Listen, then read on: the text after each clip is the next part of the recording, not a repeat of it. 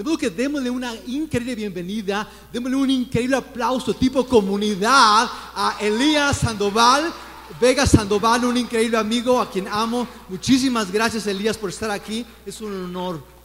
Mi amigo. Eh, se juntaron los micrófonos. Gracias. Elías. Me siento lleno de gozo de estar aquí nuevamente y me siento en casa, verdaderamente ver hermanos en la fe, caras conocidas. Rose, un abrazo desde aquí, te doy un abrazo bien fuerte. Gracias al amor de, de mis primeros pastores, la hermana Delia, el pastor José, que no está aquí. Gracias a mi amigo y hermano Pepe. Es un honor estar aquí compartiendo algo que nos ha unido durante mucho tiempo, que es Cristo, ¿no? Eh, gracias, pastor, por invitarme. Y bueno, quisiera empezar leyendo una reflexión que tiene que ver con cómo estamos como sociedad. Y un filósofo eh, chino, norcoreano, la retrata muy bien en un libro que escribió que se llama La sociedad del cansancio. Permítanme leerles rápidamente esto.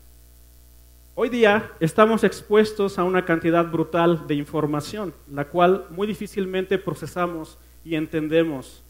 El factor tiempo nos impide cuestionar todo lo que vemos, sentimos y escuchamos. La era de lo instantáneo y de la urgencia nos limita a la verdad provista por los medios de comunicación. Hoy estamos rodeados de redes sociales, reality shows, telenovelas, radio, televisión. Y todos esos medios nos venden una verdad que es muy difícil que te puedas posicionar y la puedas confrontar y analizar.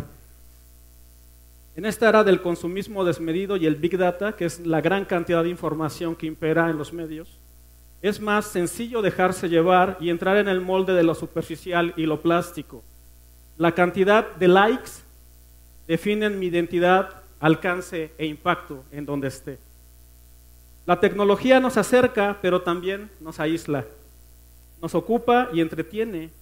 Estamos inmersos en el circo romano de nuestros tiempos, donde no hay tregua ni descanso. Este sistema de cosas, de alguna manera, debe seguir girando. Somos una sociedad cansada, hastiada, afanada. Eso es como lo describe este filósofo contemporáneo de Norcorea. Pero este día yo he venido a traerte un mensaje de esperanza. Hay esperanza. Esperanza en lo que hace más de dos mil años se escribió en una colección tremenda de libros. Y hoy les traigo un mensaje de esperanzas que viene en el libro y carta a los hebreos. Permítanme decirle qué es esa carta, porque seguramente cuando yo les explique cómo está formada esa carta, se van a identificar como yo lo hice cuando empecé a estudiar este libro. La carta a los hebreos alienta, por medio de instrucciones específicas, a aquellos a quienes se dirige. Muchos de los pasajes de advertencia o apelación a lo largo del libro muestran un conocimiento personal de la situación de los lectores originales y una abrumada preocupación por su bienestar. Dios está preocupado por el bienestar de cada uno de nosotros. Y el que escribió este libro lo pudo retratar en esa sociedad de los hebreos. Y tu pastor, que está aquí, también está preocupado porque tú estés bien. Y Dios también, por eso estamos aquí reunidos hoy. Amén. ¿Quién dice eso? Ok. Sigamos con la carta. Dice, las copias antiguas del Nuevo Testamento colocan este documento entre las cartas de Pablo, pero Hebreos en sí mismo no declara su autoría. Cuando se escribió este libro, los lectores habían sido cristianos por algún tiempo y habrían experimentado un notorio tiempo de persecución. Voy a remarcar esto, las personas para quien fue escrita esta carta habían pasado un notorio tiempo de persecución. Cuando dice la Biblia persecución, era muerte. Por hacer lo que estamos haciendo nosotros este día, escuchando y leyendo la palabra de Cristo. Tiempos de persecución. Ok. En los pasajes de advertencia y de aliento, esto es lo que quiero remarcar en esta carta, es que este- es- esto que vamos a escudriñar hoy nos habla de aliento, esperanza, pero también de una advertencia muy fuerte. Y ahí quiero eh, anclar todo este pasaje, ¿ok? En los pasajes de advertencia y aliento se revela la situación de aquellos a quienes la, carta está dirigida. ¿Qué pasaban en ellos? En peligro de alejarse del Evangelio y de la salvación que ésta ofrece. Sus corazones estaban endureciendo, se estaban volviendo incrédulos, se estaban alejando de Dios, estaban perdiendo el reposo prometido por Dios. Y esto es lo que yo te traigo hoy, un descanso que es verdadero, Un descanso que está claro en las escrituras y que aplica para todos los que creen. De modo que lo que decía este filósofo norcoreano es muy desalentador como sociedad y como nos está pintando. Pero Hebreos nos dice, sí, hay aflicción, hay persecución, pero hay un descanso prometido para el pueblo de Dios. ¿Cuántos dicen amén? ¿Cuántos? ¿Ok? Aquellos que estaban en peligro de hacer a un lado su confianza en Dios y su pacto con Él, estaban llegando al cansancio. Escucha esto. Eso fue escrito hace más de dos mil años. Esa sociedad no está lejos de cómo somos tú y yo hoy. Estaban cansados y necesitaban toda clase de aliento para perseverar en la fe y soportar las penurias de modo que pudieran obtener lo que les había sido prometido. Lo que yo te voy a hablar hoy es una promesa de Dios para el hombre. Y Dios cumple lo que promete tarde o temprano. Y te traigo esperanza y aliento porque lo que dice Dios se cumple. Si tú crees. Solo si tú crees. ¿Ok? Quizás estamos desgastados por la continua hostilidad de los incrédulos. Estoy hablando de los hebreos. Y su esperanza se había debilitado por el retraso del regreso de Dios. Quizás algunos de ustedes, como van a darse cuenta en lo que les voy a compartir, estén preguntándose por qué Jesús ya no, por qué no viene. Lo prometió hace más de dos mil años y pareciera que esto se va degradando más. Y dices, ¿por qué no vienes, Señor? ¿Por qué te estás tardando? ¿Por qué tanto secuestro? ¿Por qué tanta muerte? Pero Él lo prometió y Él va a regresar y va a reinar y va a establecer un reino eterno. Ahorita nos toca establecerlo a nosotros. Por eso te traigo este mensaje de esperanza, para que cuando tú y yo salgamos de aquí y desde ahorita establezcamos su reino en nuestros corazones y en nuestros hogares, para que esto cambie, porque Él nos dejó esa tarea a nosotros. ¿Ok? Bueno, voy a entrar en materia. Y como te decía, el mensaje es, para el que cree, hay descanso. ¿Y por qué digo esto? Porque los capítulos 3 y 4 de Hebreos nos, indica fuertemente que existe un descanso prometido por Dios. Y advierte también del peligro de no recibir esta promesa. Yo no me voy a anclar mucho, pero el, el, el, libro de Génesis, perdón, libro de Éxodo, Levítico, habla de una promesa que le fue dada a Abraham. Y esta promesa se pasó de generación en generación. Se pasó de Isaac, luego de Isaac a Jacob, y luego de Jacob a José, y de José llegó a Moisés, y de Moisés terminó con Josué. Y es toda una historia en la que no me quiero eh, quedar. Me quiero quedar con lo que dice Hebreos 3 del 15 al 19 y lo voy a leer rápidamente para ti. Si lo puedes leer aquí en la pantalla y me voy a anclar en algunas palabras que quiero que te lleves. Entre tanto que se dice, si oyeres hoy su voz, no endurezcáis vuestros corazones como en la provocación. ¿Quiénes fueron los que habían oído y le provocaron? ¿No fueron todos los que salieron de Egipto por mano de Moisés? ¿Y con quiénes estuvo él disgustado 40 años? ¿No fue con los que pecaron cuyos cuerpos cayeron en el desierto? ¿Y a quienes juró que no entrarían en su reposo, sino aquellos que desobedecieron? Vemos que no pudieron entrar a causa de la incredulidad. Voy a remarcar dos cosas. No endurezcáis vuestros corazones como en la provocación vemos que no pudieron entrar a causa de la incredulidad. Por eso Moisés no llegó a la tierra prometida, donde manaba leche y miel, que era la promesa que le había dado Abraham. Él no pudo entrar a causa de su incredulidad. Vamos a Hebreos 4 del 4 al 7, que remarca lo mismo. Porque en cierto lugar dijo así del séptimo día. El séptimo día habla del día del reposo que hizo Dios. Y reposó Dios de todas sus obras en el séptimo día.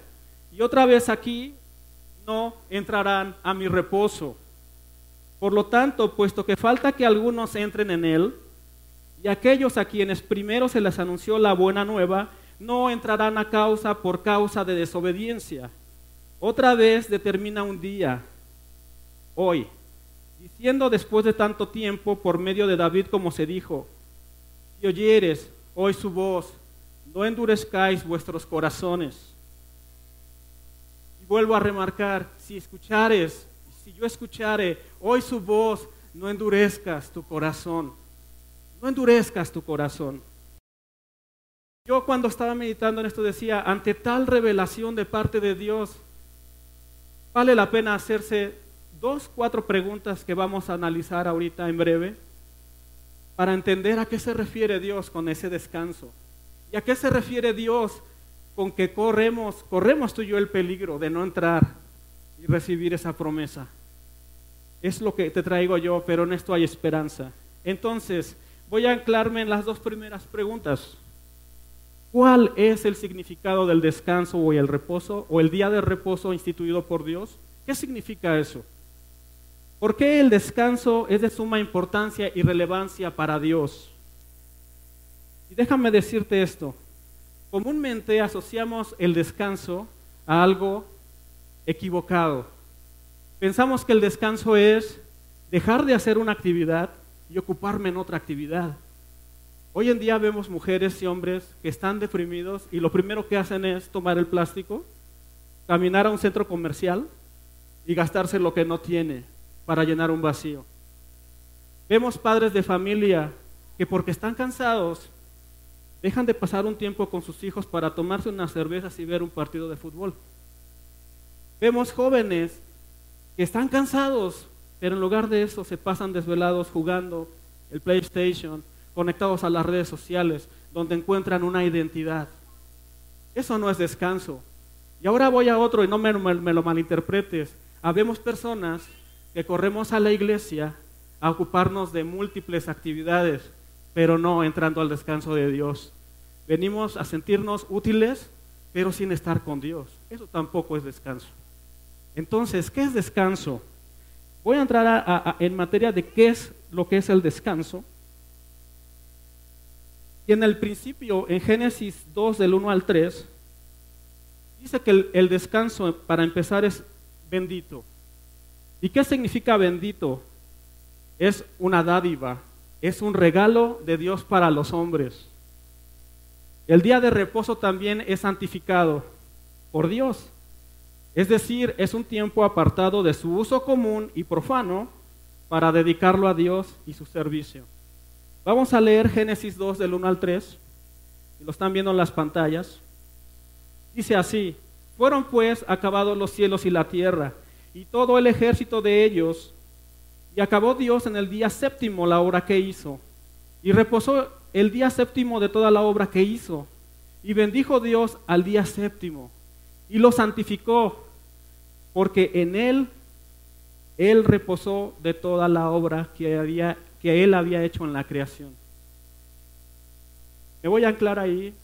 Ustedes lo pueden leer en Génesis 1, donde Dios crea los cielos, crea las aguas, crea toda criatura, crea al hombre y a la mujer, crea el universo, pero en cada parte que el Dios creador empieza a hacer su obra, tiene un momento de pararse, contemplar, verte a ti y a mí como te estoy viendo yo ahora, ver esa magnificencia y decir, caray, esto es demasiado bueno.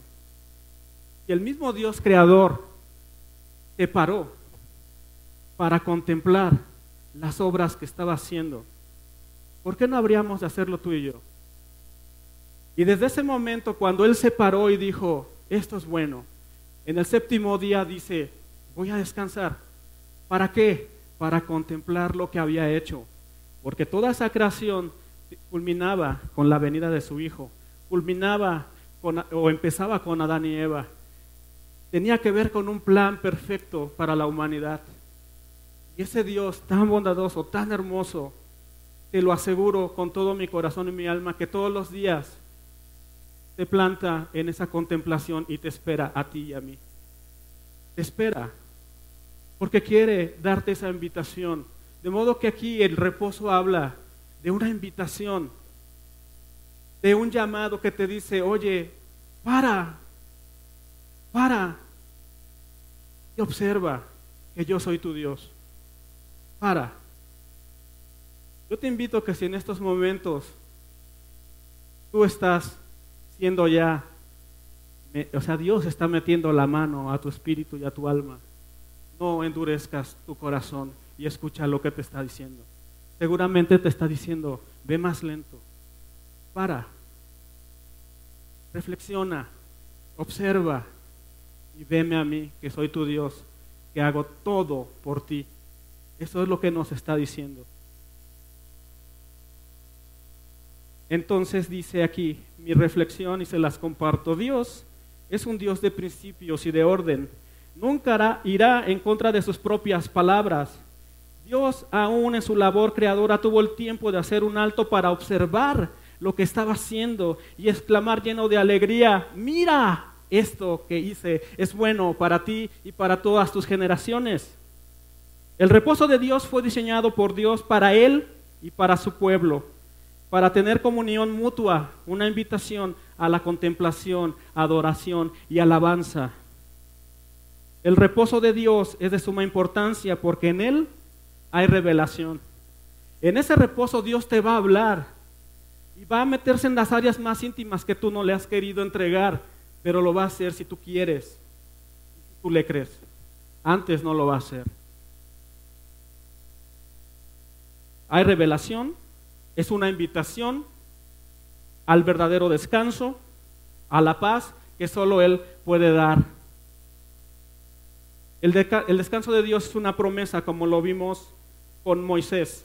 Tenía una promesa de llegar a la tierra prometida. Los hebreos, su, día de reposo o el descanso lo, lo entendían como recibir el Evangelio, recibir a Cristo, eso era su descanso. Entonces concluyo con que es promesa, salvación y fe. Y voy a ir a un principio que quiero que te lo lleves y que lo atesores en tu corazón. El descanso o el reposo instituido por Dios es una promesa para su pueblo y para todo aquel que cree en la buena noticia que es el Evangelio. Y Cristo es el Evangelio. Centremos los ojos, en Cristo como autor de la fe, como autor del Evangelio. el que recibe y también permanece en ella, también entra a su descanso por la buena noticia y permanece en ella mediante el poder vivificador de la fe. Eso es lo que hasta ahorita hemos leído en Hebreos 3 y 4 y en Génesis. Y ahora te voy a contar por qué te comparto esto con tanta convicción. Con tanta convicción yo te puedo decir que han sido tiempos difíciles para mí y para mi familia durante mucho tiempo. Y la dureza de mi corazón no me había permitido darme cuenta de en qué situación estaba durante mucho tiempo. Y yo decía, ah, sí, es una prueba de Dios y, va a pasar rápido. Y no era así. Entré en un tiempo difícil en eh, mi relación de matrimonio, en mi relación con mis hijos y en mi salud, donde lo único que yo clamaba a Dios en ese tiempo era Dios, ayuda. Y citaba, y no podía citar versículos de la Biblia, y no podía a veces orar. Pero yo doblaba mis rodillas y decía, Dios, ayúdame, ayúdame. Y en ese proceso en el que yo me metí con Dios, o más bien Dios se metió conmigo y me jaló, pude escuchar a Dios diciéndome, Elías, detente, detente. Y no endurecí mi corazón, porque Dios lo había hecho pedazos, lo había quebrantado por completo, lo hizo polvo. Y cuando yo llegué a esa condición fue cuando empecé a escuchar. Y me empieza a decir Dios, detente. Dije, ok, me detengo. Doblé mis rodillas. Y Él me empezó a hablar y me empezó a decir cosas que yo había olvidado desde niño y hasta, mi, hasta la edad que tengo, que son como 18. Entonces, empezó a llevar a momentos de mi vida y me dijo, Tú has, desde que eres niño hasta ahora, tu situación es que tú quieres resolver, que tú en tus fuerzas quieres solucionar.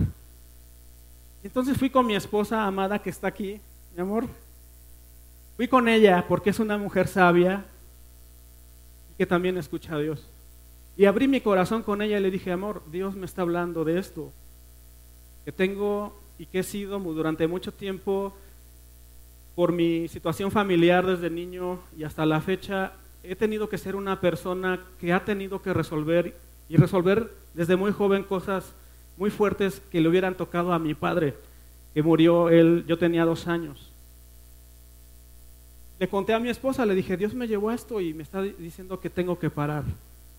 Y mi mujer me animó a hacerlo, estuvo en oración conmigo en toda esa lucha. Y decidí decir, sí Señor, voy a dejar de, de, de, caminar tan duro, de tratar de proveer yo, de tratar de resolver yo las cosas. Y entonces empecé a experimentar lo que te traigo hoy, esperanza. Empecé a ver cómo Dios me rodeaba. Pareciera que yo estaba en un hoyo clamando por salirme y nada más veía la lucecita ahí, pero Dios empezó a traer como una cosa tan vivificadora que literal te lo puedo relatar como en una imagen. el lugar donde yo estaba se empezó a llenar de agua, floté, llegué hasta la salida del hoyo, vi esa luz y me salí. Y desde ese día estoy en su reposo. Desde ese día estoy en su descanso, porque entendí lo que era pararme y contemplarlo a Él. Empecé a contemplarlo y cuando yo estaba en esa situación, Dios habló a mi corazón y me molió más. Me dijo, Elías, yo he estado contigo siempre. Y he tenido detalles minúsculos, tan preciosos para ti, pero tú no te has parado. Porque estás afanado, porque estás corriendo hacia cosas y has perdido la atención de mí. Yo he tenido detalles contigo. Te he dado muchas respuestas, te he bendecido, te he dado gracia, te he dado mi palabra, te he dado mi presencia, pero tú no te habías dado cuenta. Y con mucha reverencia ante Él te lo cuento hoy, porque ese día yo caí de rodillas y lloré mucho. Porque es el amor de Dios expresándose de tal magnitud que es tan demasiado que yo no tenía más que inclinarme, ser sanado por Dios y decir, sí Señor, Señor. Y ese día decidí pararme. Y te hago estas preguntas para que te las lleves y las empieces a meditar ahorita. ¿Qué es lo que me detiene para disfrutar una relación creciente con Dios? ¿Qué te está deteniendo? Y te voy a decir algo. No es cierto que tú me, digas o te respondas a ti mismo, no, pues no sé. Es que estoy tan mal, es que estoy tan deprimido que no sé. No. Tú sabes en el fondo de tu corazón qué te está impidiendo seguir al Dios, al Rey de Reyes y Señores Señores. Sabes muy bien qué te está deteniendo. Si no, lo sabes, te invito al ratito a que vengas aquí para que ore por ti. Porque la otra realidad es que no te puedes ir hoy sin entrar en el reposo de Dios y sin recibirlo. ¿Qué es aquello que me saca de su presencia y de su descanso? Medita un poquitito en todo lo que te estoy diciendo. Piénsalo.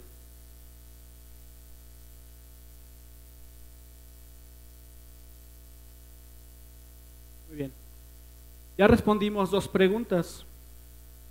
No nos dimos cuenta que las respondimos. Las voy a remarcar de nuevo.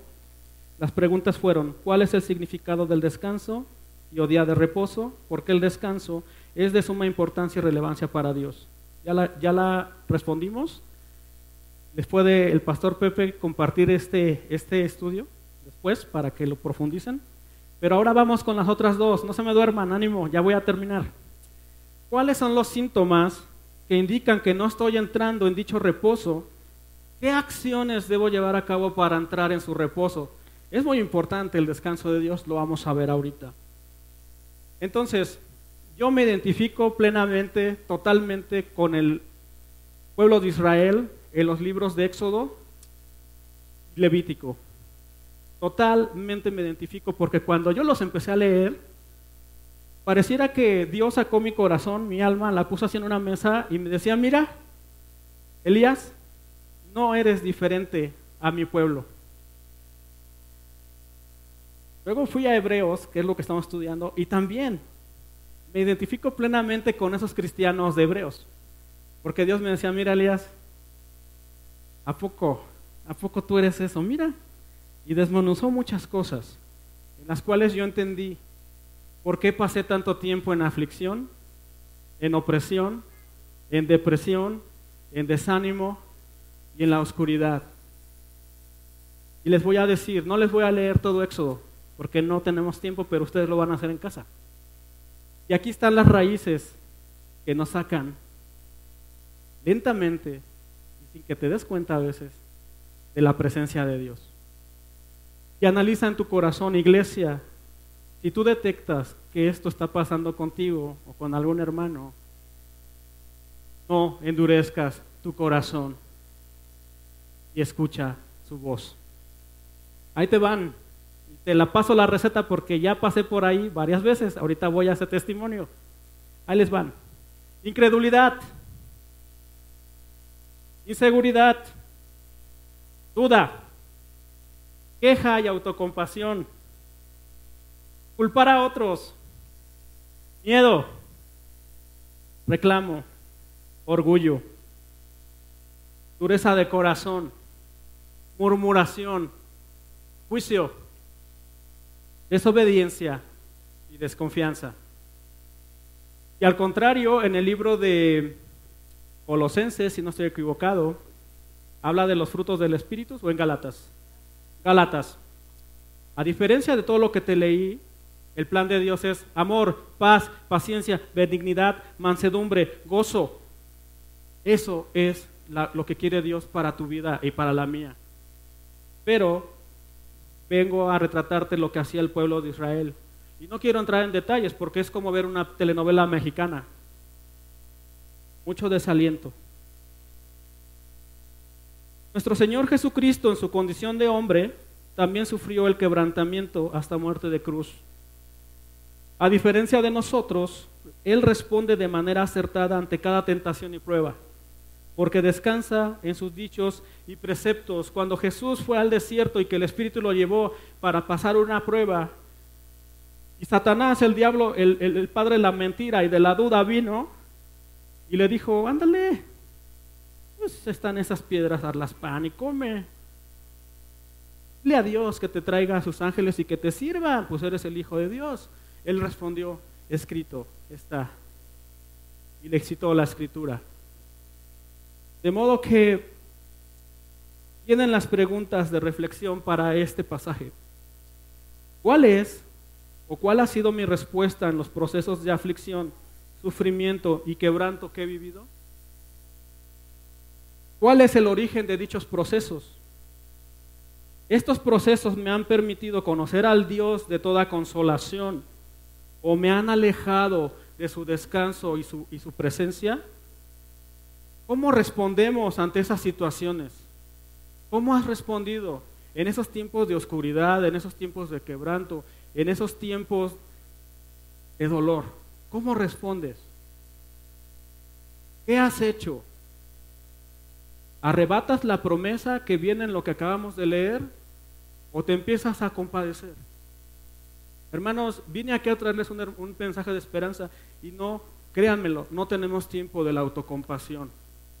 No tenemos tiempo de culpar a otros, porque Él dijo que quería que nosotros, tú y yo, estableciéramos su reino hoy aquí. Y te voy a leer algo muy importante ahorita que termine con el otro testimonio, porque te lo digo porque lo pasé. Vamos a leer que aún en medio de lo más difícil que tú puedas vivir, el Dios de consolación está para su pueblo. Y ahorita te lo voy a decir con la escritura. Esta segunda parte voy a tratar de no llorar, porque sí, y es, es muy, traerla a la mente es recordar con mucho gozo cómo Dios me sacó de ahí. Dios me dijo, Elías, llevas más tiempo fuera de mi descanso de lo que habías imaginado. Mejor me entienden si les cuento en qué situación empecé en enero de este año. Y créanmelo, quien no vive eso no sabe lo que se siente.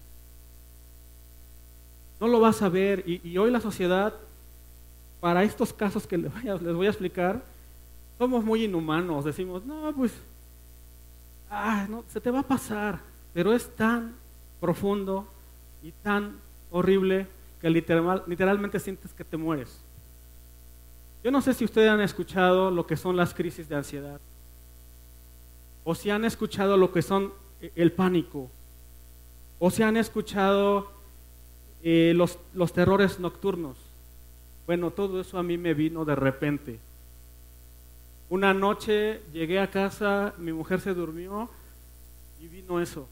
Y es horrible, no se lo deseo a nadie. Falta de respiración, sudoración, mi corazón sentía que se me salía y fui a parar a un hospital. Y lo peor de todas las situaciones es que llego al hospital y el tipo que estaba ahí no podía ayudarme. Me dice, señor, usted está bien, usted está sano, no tiene nada. No tiene nada usted. Y yo me sentía desfallecer ahí y le dije, oye, no me puedo ir a mi casa así, ¿qué me vas a dar? Dame algo, no puedo irme así. Y dice, es que usted no tiene nada. Y, mi mujer espantada, yo pensando que me iba a dar un ataque al corazón. Total que me fui a la casa y el médico no me dio nada. Me recetó unas cosas que no las tenía y me fui así, literal. Pude descansar un poco, al otro día me levanté y dije, ay, pues ya estoy bien. Y volvía a mi rutina del ocupado, de no descansar. O sea, era increíble. Pasé una noche terrible y al otro día ya me quería ocupar. Y, ella, mi mujer preciosa, se había ido a comprar eh, las cosas para desayunar. Y veo el sol radiante y veo mi jardín verde, bien bonito. Y yo dije, ya la libré. Pues voy a seguir en mi onda, ¿no? Voy a seguir tratando de resolver yo las cosas, no me levanté y dije, pues ya la hice. Y ándale, que me vuelve otra vez a las 2 de la tarde, en pleno día, el deseo de salir corriendo y matarme, así, literal. Es algo espantoso y no se lo deseo a mi peor enemigo. Y yo dije, ¿qué me está pasando? ¿Qué me está pasando? Y bueno, de la casa hasta el lugar donde fuimos a ver a una amiga preciosa, una hija de Dios que me ayudó, me ayudó en este proceso, ese camino desde aquí hasta Rancho Tetela se me hizo una eternidad. Mi, hermana y mi cuñado, bendito sea Dios, llegaron, me auxiliaron, me subieron al carro y dijeron, vámonos. Nos fuimos hasta allá y ese camino fue horrible. Un camino que yo conozco de toda la vida se me hizo horrible. Quería abrir la puerta y aventarme del carro, se los juro. Y cuando yo llegué allá, me recibe esta hermana en Cristo y me dice, le dice a mi mujer, este, hija, vete para allá al jardín con tus niños, déjame con Elías. Y ella me ve con, literal era Dios viéndome y traspasando mi corazón, fuerte. Y lo que único que ella me dijo fue, Elías, me dijo, recuerdo bien que me dijo, mi hijo, ¿qué te trajo hoy aquí? Y en ese momento, lloré como no tienen idea. Y mi corazón se desgarraba llorando y le decía, no sé, no sé por qué estoy aquí. Y ella me empezó a hablar, me empezó a hablar. total, tuvimos ahí un proceso con ella y Dios me fue sacando. Empezó a levantarme de a poquito. Y en todo ese proceso que yo decidí creerle, me metía a, a orar y a buscarle. Y entonces me dijo esto el Señor, me dijo, Elías, ¿tú crees que esto empezó en enero? Pero no es, no es así, esto empezó hace mucho tiempo mucho tiempo. Y yo le dije al Señor, ok Dios, llévame a ese momento donde empezó todo esto. ¿Y qué creen? Me llevó cuando yo tenía como seis años. Y había vivido una situación muy similar a esa edad de seis años, donde muy dolorosamente no había nadie que me ayudara. Ni un papá, ni una mamá, porque mi mamá trabajaba. Mi abuela estaba ocupada con once hijos y aparte los nietos que sus hijos le llevaban porque tenían que trabajar y nadie estuvo ahí para ayudarme. Pero a esa edad de 6, 7 años, yo clamé a Dios en mi inocencia.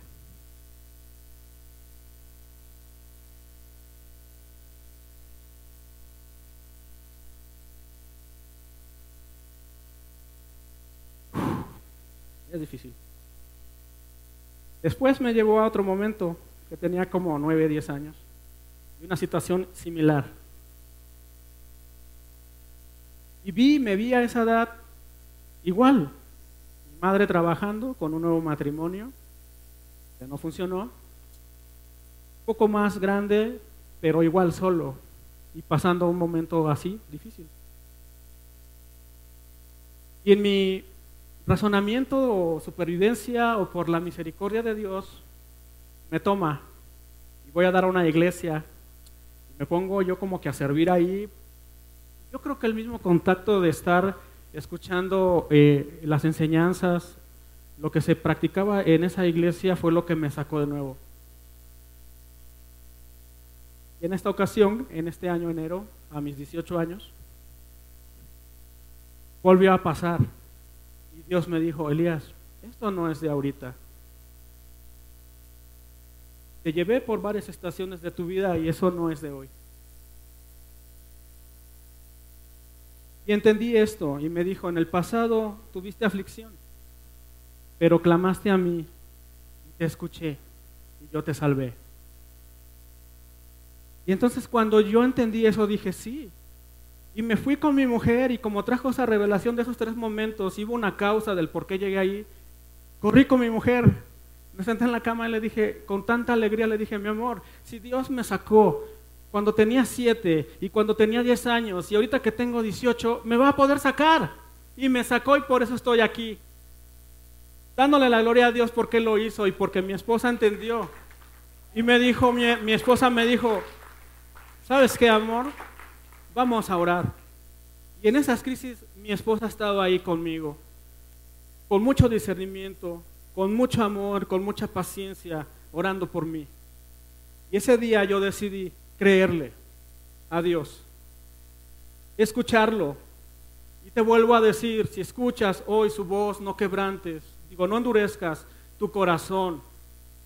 Si escuchas hoy la voz del Señor, no endurezcas tu corazón, porque es el primer paso para que pierdas la salvación, para que pierdas su presencia, para que pierdas su provisión, para que pierdas al Dios mismo de la provisión, al Dios mismo que nos dio a su Hijo. Y te voy a decir algo, aquí en los principios bíblicos que eh, eh, pude escribir, yo puse esto, porque lo entendí de la escritura directamente. En todo tiempo de aflicción, sufrimiento, persecución y quebranto, el pueblo de Dios puede estar completamente seguro, seguro que tiene un Dios vivo. Ese Dios que está en tu libro que lees o en tu celular es un Dios vigente. Es un Dios que puede hacer milagros todavía en tu vida. Es un Dios actualizado, no es un Dios obsoleto y está vivo. Y te vuelvo a citar lo que él me decía. Se paró, me vio, me reconoció y dijo, este es mi hijo. Vente, vámonos.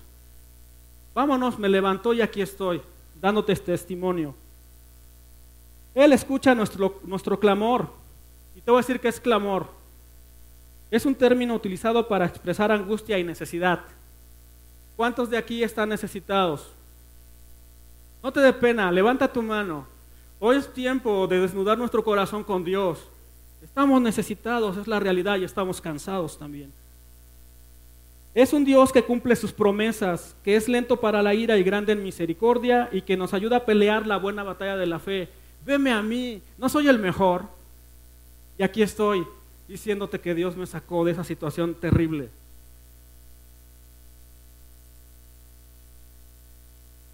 Él nos ayuda a pelear la buena batalla de la fe y vencer. Si la prueba produce aflicción y angustia, estoy completamente seguro que seré consolado. Personalmente por Jesús, por Dios Padre y por su Espíritu Santo. Cuando yo entendí eso, mi amado, yo dije, caray, él mismo va a dejar su reino, va a venir a mi casa, donde yo estoy ahí en la autocompasión, se va a inclinar y me va a consolar. El mismo Dios que murió en la cruz, el mismo Dios que te habla en las escrituras, va a dejar todo lo que está, va por la oveja perdida, la va a abrazar y la va a consolar. Y ese día yo entendí, Dios, si tú personalmente me vas a venir a consolar, vale la pena estar afligido. Y decidí vivir la aflicción, la opresión, la ansiedad, la angustia, la depresión, pero la decidí vivir con Él, no solo. Y Él me sacó de ahí. Y entonces vamos a las preguntas de reflexión. Otra vez las voy a remarcar. ¿Cuál, ¿Cuál ha sido mi respuesta en los procesos de aflicción? Autocompasión o le digo, escrito está. Estos procesos me han permitido conocer al Dios de la, toda consolación o me han alejado más. Porque déjate digo algo, conozco hermanos y yo mismo, delante de Dios, le oía a Dios y no recibía su consolación y seguía en el hoyo. ¿Cómo le respondes ante esta verdad que te traje hoy? Medita en tu corazón. Y les voy a leer esto. Mateo 5:4 dice, bienaventurados los que lloran, porque ellos recibirán consolación. Es una verdad. Estás afligido, estás afanado, estás cansado, estás hastiado, estás desesperado. Él te puede consolar. Solo si tú crees. Solo si escuchas su voz y no endureces tu corazón. Segunda de Corintios 1, 3, 4. Bendito sea el Dios y Padre de nuestro Señor Jesucristo, Padre de misericordias y Dios de toda consolación, el cual nos consuela en todas nuestras tribulaciones, para que podamos también nosotros consolar a los que están en cualquier tribulación por medio de la consolación con que nosotros somos consolados por Dios. Esa es la verdad que yo te traigo. No te estoy mintiendo, aquí está. Si tú decides hoy recibirlo, traerlo a tu corazón, guardarlo para ti, escucharlo, dejar que quebrante tu corazón, Él va a consolarte. Y Dios ha puesto a Jesús por encima, muy, muy por encima de cualquier situación que tú y yo podamos vivir. Dice en Hebreos, creo en el capítulo 5 o en el 4, no recuerdo bien, pero lo ha hecho sumo sacerdote. Lo puso el Señor por encima de todo lo creado, por encima de todo. Y aún dice que Él vino a establecer un reino, un solo sacrificio, una vez para el rescate de todos nosotros. Y, dijo aún, me tengo que ir porque es bueno para ti, y se fue. Pero Él prometió que va a regresar a establecer un reino. Y hoy es el tiempo, hermano. Hoy es el tiempo que, no, que te vayas limpio y descansado de este lugar. Y busques en la semana esa intimidad con Dios, ese reposo de Dios para ser sanado, para ser restaurado, para ser habilitado y hagas lo que Dios te mandó a hacer en estos tiempos. Porque cualquiera que está aquí y que ya le recibió, tiene un llamado y tiene una parte importante en el reino que Él vino a establecer. Por eso, hermanos, el descanso de Dios es de suma importancia. Si tú y yo no estamos descansados, no servimos para la obra tú y yo servimos a las obras del Señor, pero no al Dios de las obras, estamos fritos.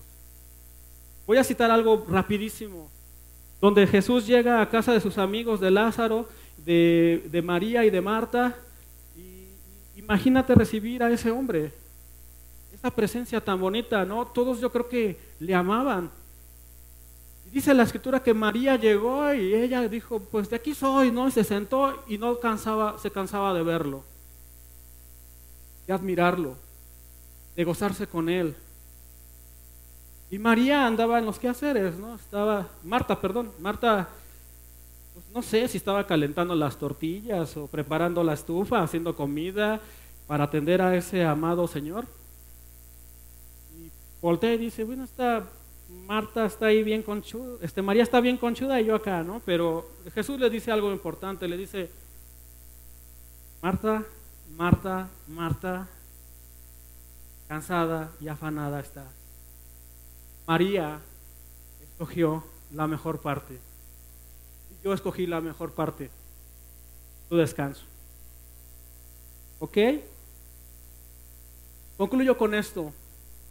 Dios está sumamente interesado en que su pueblo entre en su descanso, porque este significa un espacio en la línea de tiempo donde Él trae revelación a nuestras vidas, nos prepara y capacita para su obra, pero mejor aún, viene y habita entre nosotros para vivificarnos de tal manera que podamos decir lo que está escrito en Mateo 11:5. Los ciegos ven, los cojos andan, los que tienen lepra son sanados, los sordos oyen, los muertos resucitan y a los pobres se les anuncian las buenas nuevas. Tú y yo entramos al descanso de Dios. estoy completamente seguro que aquellos que están en esa oscuridad como la que yo te conté y fue real, van a conocer al Dios de toda consolación. Van a recibir al Cristo viviente y vendrán y adorarán con nosotros aquí juntos. Y esto es el propósito de Dios y es la importancia de entrar a ese reposo y a ese descanso que solamente Él puede dar. Yo no sé cuántos de los que están aquí vienen por primera vez. Y es así, levanta tu mano. Si no, por allá hay uno nuevo. ¿Me dices tu nombre, por favor? Ángel, ¿listo para recibir su descanso? Listo. Bienvenido, Ángel. Ok. Y ahora levántenme su mano. Un aplauso. Ángel, bienvenido. Levántenme su mano los que hoy quieran salir ligeros. Los que hoy quieran salir llenos de su paz. Los que hoy quieran salir ministrados por Él. Aleluya. Gracias a Dios. Gracias. Gracias Señor. Denme un espacio para orar. Ángel y aquellos que levantaron su mano, si quieren que ore por ustedes personalmente o les ayuden algo, con todo gusto. Hay ese deseo en mi corazón de poder orar por las personas. Con todo gusto lo hago. Deme este momento para, desde ahí de tu lugar, si gustas, Ángel, puedes repetir esta oración conmigo desde tu lugar. Y el Dios de toda consolación lo va a hacer y ese Dios es real para tu vida, ¿ok? Dios Padre, te damos gracias por este día, porque eres bueno, Señor. Porque tu gracia, Padre, nos ha alcanzado hasta donde hemos estado separados de ti, Señor. Gracias Dios porque tu palabra es tan certera y tan precisa que dice que hay descanso para el que cree. Que hay descanso para aquel que te recibe, te atesora y te hace su Señor y dueño. Gracias Señor porque nos has dado esa promesa, porque existe un descanso para tu pueblo, porque en medio de cualquier circunstancia, Señor, no importa si es financiera, emocional, de trabajo, la que fuera, Señor, tú estás por encima de eso y puedes reinar, Señor. Padre, hoy te decimos que sí te escuchamos, que te damos lugar en nuestro corazón y si tú quieres hacerlo pedazos para volver a ser uno nuevo, Señor, tú lo hagas. Dice tu palabra, Señor, que más a todos aquellos que te recibieron, a los que creen en tu nombre, tú les dices el derecho de ser llamados hijos de Dios.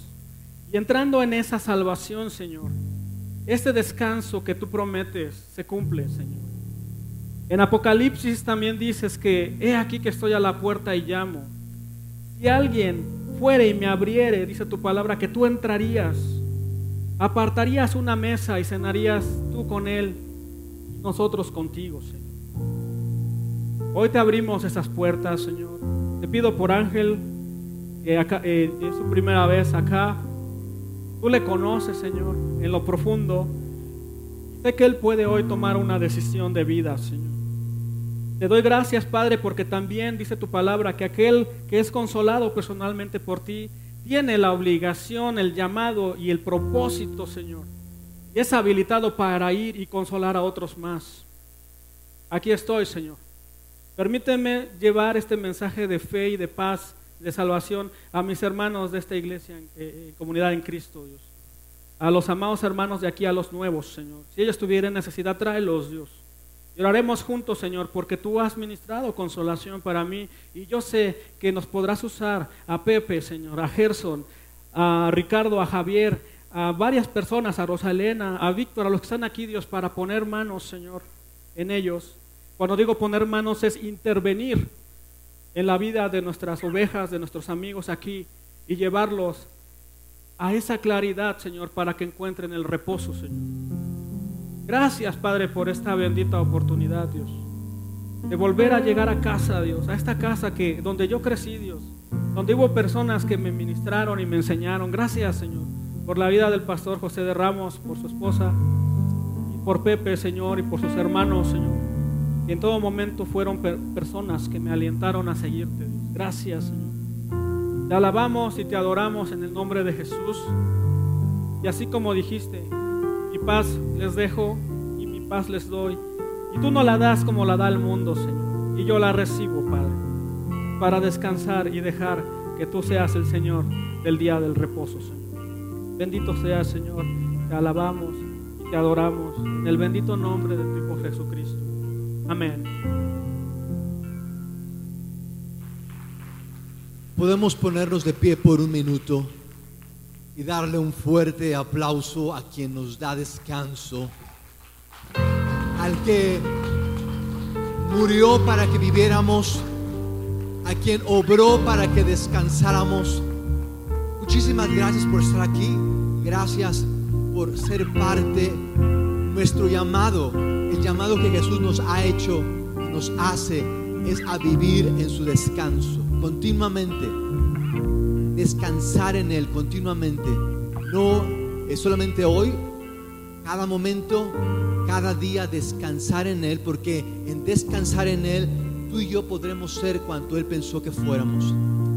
que vamos a cantar al Señor, vamos a exaltar su nombre, eh, vamos a descansar en Él. Descansamos cuando cantamos, descansamos cuando lo adoramos y también descansamos cuando damos soltamos a Dios, le decimos, Señor, esto no me va a poseer, esto no va a tener control de mi vida, nada va a darme ansiedad, quiero descansar en ti.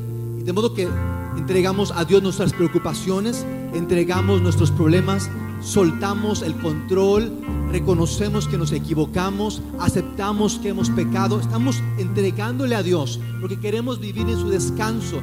Y es por eso que damos al dar, nosotros estamos reconociendo que de Él viene todo descanso, toda provisión.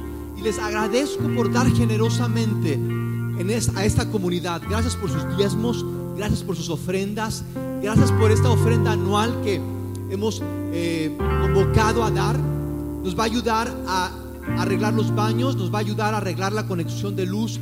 Esta ofrenda anual la hacemos también para apoyar una misión que sale a Oaxaca en enero eh, todo esto lo usamos para que otras personas puedan encontrar descanso. Somos consolados para consolar.